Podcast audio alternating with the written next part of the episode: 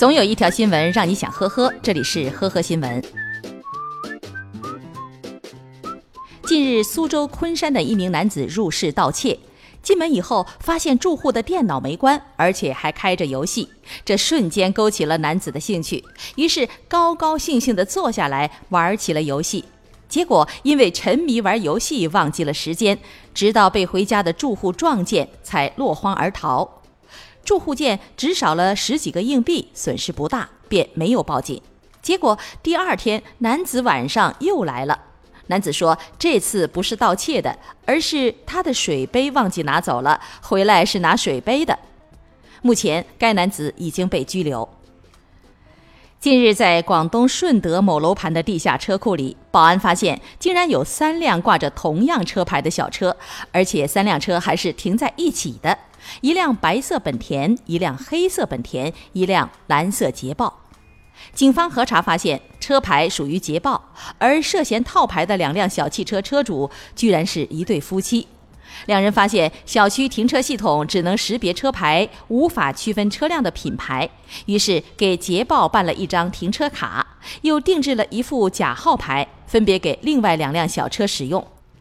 两人将面临行政拘留五日以下，并处罚款五千元、驾驶证记十二分的处罚。最近，四川绵阳的王大妈将儿子和儿媳告上了法庭，索要十四万的带孙费。王大妈称，孙子今年九岁了，自从一岁多断奶以后，就由自己照顾，生活费、医疗费、教育费全都是自己垫付。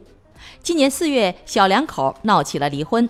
这让王大妈很伤心，自己任劳任怨帮小两口带孙子，却没有换来一家人的和谐美满。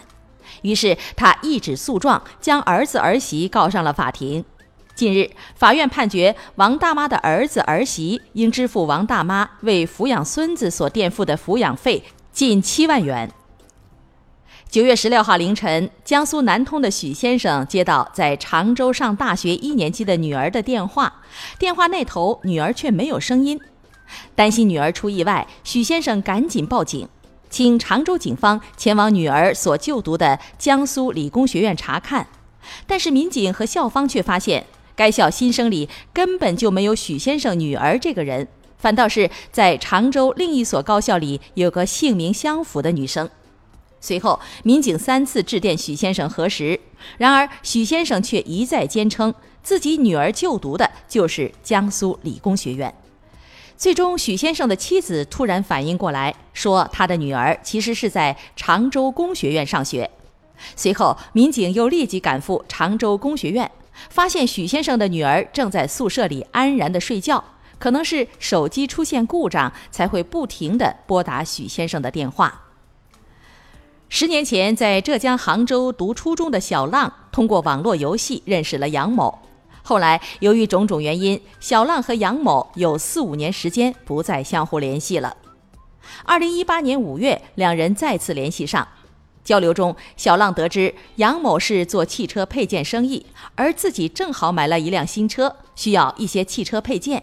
于是，小浪第一次在微信上给杨某转了六百元钱，买一个汽车车灯。很快，小浪就收到了杨某寄来的灯。小浪看到杨某有信誉，而且这个灯价廉物美，加上很早就认识，于是从二零一八年五月份到十月份，小浪先后五十三次向杨某转账支付了三万一千元的定金，购买汽车配件，但是再也没有收到过货。在小浪的催问下，杨某撒了一个弥天大谎。称自己正在打官司，如果打赢了，小浪还可以得到一半的赔偿。小浪信以为真，在利益的驱使下落入圈套。二零一八年五月到二零一九年六月，短短一年时间，小浪竟然向对方转账一百八十次，被骗了十七万八千元。感谢收听今天的呵呵新闻，明天再见。